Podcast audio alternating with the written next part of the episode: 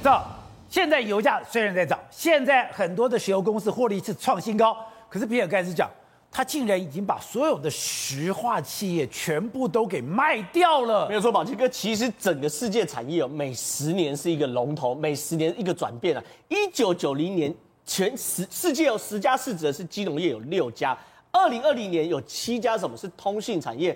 二零一零年有四家是能源业。宝杰哥，你知道到二零二零年？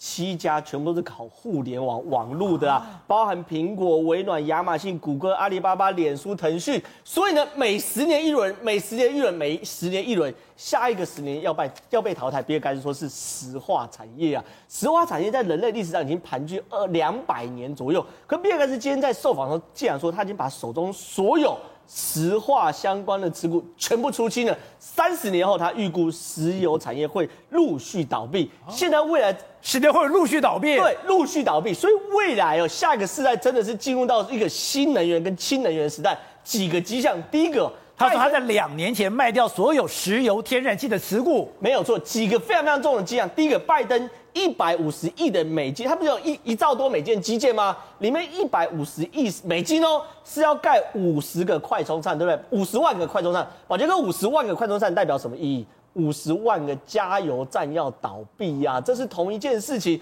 所以对于他们来说，抱歉，你卖石油，你未来只会一直缩水，一直缩水，一直缩水。未来几个包含呢，太阳能、核能、风电、潮汐都有可能，唯一不可能就是石化。为什么？比尔盖茨现在新盖的核电厂已经要成型了。我们一直在讲说，比尔盖茨在弄核电厂。我们一直在讲说，要有新的核电厂，要有新的核电厂，对不对？可是现在最新的。怀俄明州比尔盖茨新的核电厂就要扎根在这边，为什么？因为它是用钠哦，它用钠来去做冷却，原本是用水，水的话，比如一冷却会有高压的蒸汽都会爆炸，而钠的话，哎，它的沸点是八百八十二度，水的沸点是一百度，等于是大概多九倍哦，等于是它能量蓄积只有海水的九分之一，所以它是相对很安全的。然后呢，我们现在各种各式各样的脑洞都打开，以前不可能是，现在全部发现了。比如说在冰岛，现在有工厂在那边干嘛？盖吸收二氧化碳的，他们把碳排放量抓起来，抓起来干嘛？存在石头里面，再埋回冰岛里面，这也是未来下一个世代的产业。